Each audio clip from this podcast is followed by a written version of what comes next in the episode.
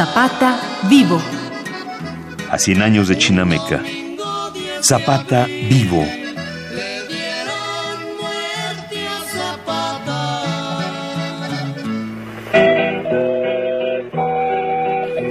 En 1900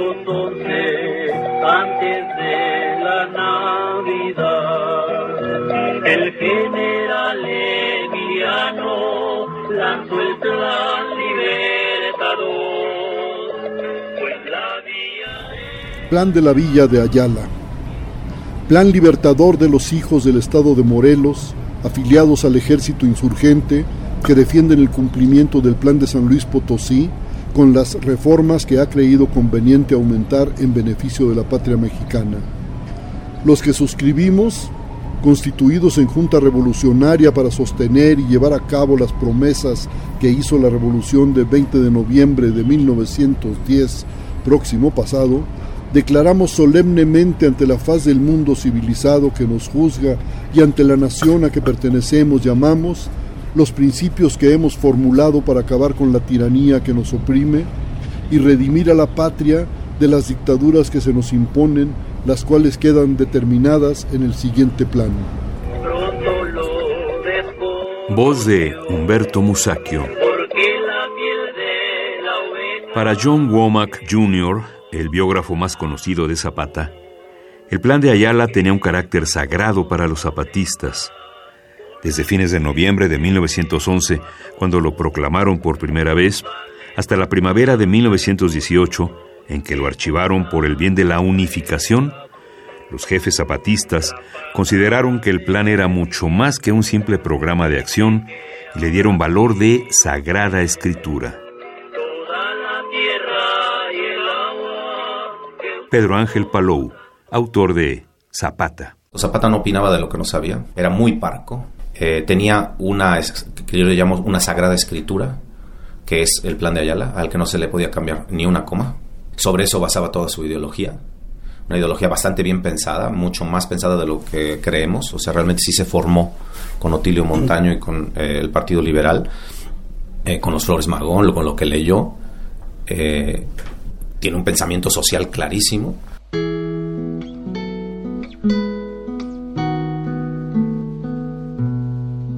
Lo cierto, para seguir en la idea de Womack, es que el plan de Ayala se hizo famoso como la primera bandera del experimento más notable y más discutido de México, el de la reforma agraria. El antecedente o matriz fue el plan de San Luis de Madero. En lo que respecta a la paternidad del plan, hay opiniones divergentes. Uno cree que Francisco Vázquez Gómez lo escribió, se lo pasó a Zapata. Otro declara que Emilio Vázquez, Montaño, Paulino Martínez y Enrique Bonilla colaboraron en la versión final.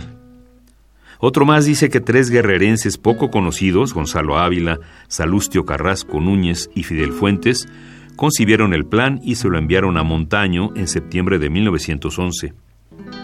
Hay otros que han dicho que Palafox o Díaz Soto y Gama lo escribieron. Womack dice que todas estas opiniones exteriores, por así decirlo, se apoyan en testimonios muy débiles. Las versiones más serias dicen que Zapata se molestó porque los periódicos de la capital habían dicho que sus incursiones del mes de octubre en Morelos y Distrito Federal habían tenido como objeto únicamente el saqueo y le pidió a Montaño que trazara un programa para demostrar que los zapatistas no eran simples bandidos. Se dice que la versión final la redactaron Montaño y Zapata, se la dieron a firmar a todos los jefes de la región, un sacerdote le copió a máquina varios ejemplares que envió a las embajadas de la Ciudad de México, pero que solo fue publicado en el Diario del Hogar el 15 de diciembre de 1911.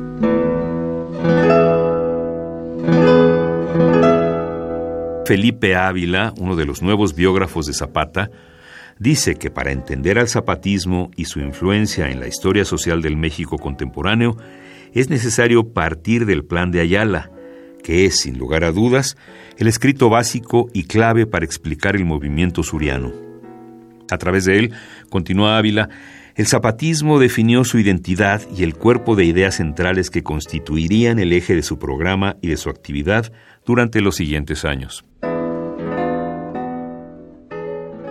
Una visión más crítica del plan de Ayala, la del historiador Javier García Diego, dice que tiene dos partes. La parte política que es muy fallida, ya que desconoce al gobierno de Madero cuando éste solo tenía tres semanas en el poder, hace acusaciones al nuevo presidente injustificadas desde su punto de vista, ya que no era un gobierno como el de Porfirio Díaz. Otro error fue, además, designar a Pascual Orozco sin mayor argumento, sin mayor razón, sin conocerlo siquiera, como el jefe de esa rebelión. El mismo doctor Javier García Diego, miembro del Colegio Nacional, nos explica la importancia de este plan. La parte importante, que es la que le da peso histórico al plan de Ayala, es introducir en la Revolución Mexicana el tema agrario e introducir eh, en la Revolución la defensa de las comunidades como entidades jurídico-políticas, en otras palabras, el gobierno de los pueblos, gobierno a través de usos y costumbres, con sus recursos, que esto había sido golpeado duramente por los liberales de mediados del siglo XIX. Entonces, para mí, la parte política nacional mal, el reclamo a Madero injustificado, la introducción del tema agrario es histórica. Es, ahí es donde radica la importancia de Zapata. Haber introducido el tema agrario en una revolución que era temas políticos, sufragio efectivo, no reelección, en fin. En un país de 85% de habitantes de ámbito rural, la introducción del tema y la introducción de la defensa de las comunidades de los pueblos justifican que sea un personaje histórico. Para algunos eh, el tema agrario es el tema fundamental de la Revolución Mexicana. Yo diría que la Revolución eh, fue enriqueciéndose con varios temas, no nació con una ideología consolidada. Por ejemplo, en 1910 es la no reelección de Porfirio Díaz, sufragio efectivo en contra de la, digamos, del fraude electoral de las elecciones del, de 1910. Luego aparece el tema de la tierra, con Zapata. Luego aparecerá el tema obrero.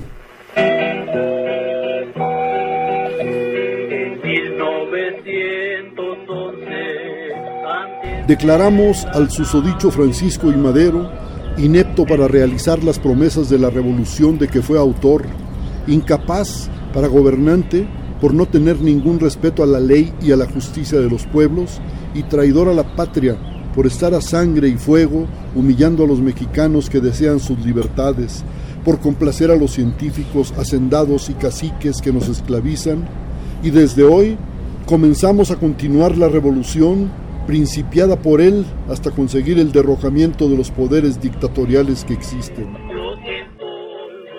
Voz de Humberto Musacchio.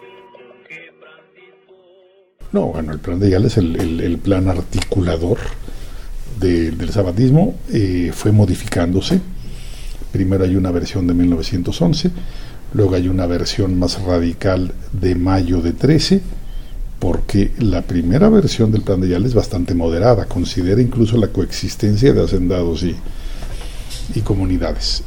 Eh, una vez que llega Huerta y ve la alianza de los huertistas y los hacendados, hace un plan de Ayala más radical. Luego lo ratifican a la caída mm, del huertismo en julio de 14 y luego trata de imponerlo a nivel nacional, exige que la convención lo reconozca como plan, exige que Carranza olvide el plan de Guadalupe y se supedite al plan de Ayala. Y yo diría que el plan de Ayala después impacta en el programa de reformas de la convención. El problema con el programa de reformas de la convención es que fueron vencidos política y militarmente y si tú tienes un programa pero no tienes el poder para aplicarlo, pasa, no digamos a segundo, sino a quinto plano. Doctor Javier García Diego, integrante del Colegio Nacional.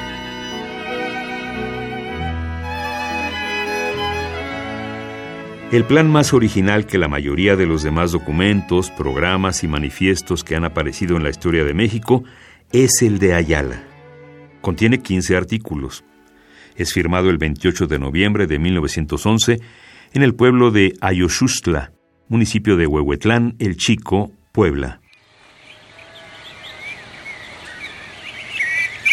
Otilio Montaño, de pie junto a una mesa de madera pequeña y de rústica manufactura, que como histórica reliquia conservan los habitantes de Ayoshustla, con su voz áspera y gruesa y su acento de educador pueblerino, dio lectura al Plan de Ayala. Lo firmaron siete generales, seis coroneles, veinticuatro capitanes, dos capitanes primeros, un capitán segundo y un secretario, 41 jefes zapatistas. Pero más allá de estos datos, a el plan de Ayala se le debe el haber introducido el tema agrario en la Revolución Mexicana, así como incluir en la Revolución la defensa de las comunidades.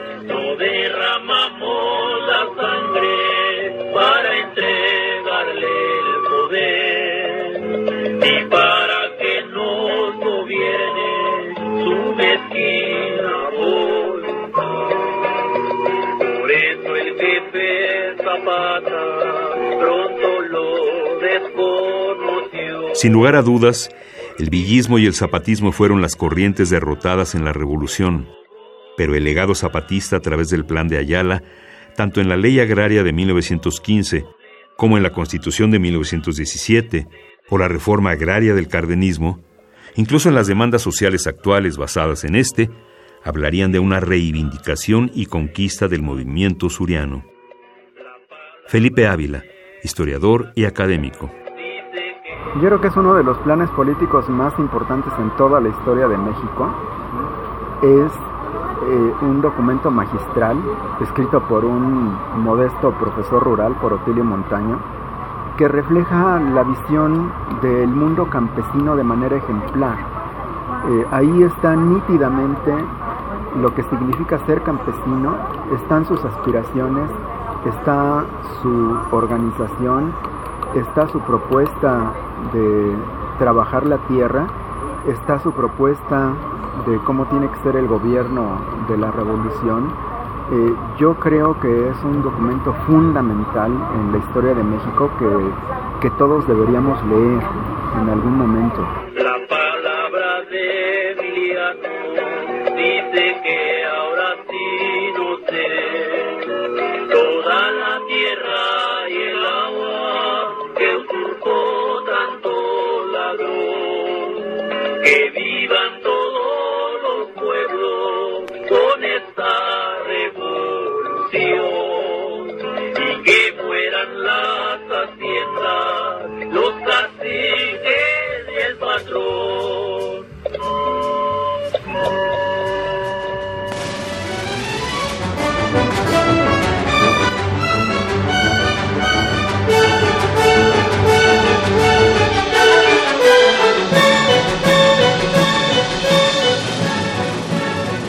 Zapata vivo.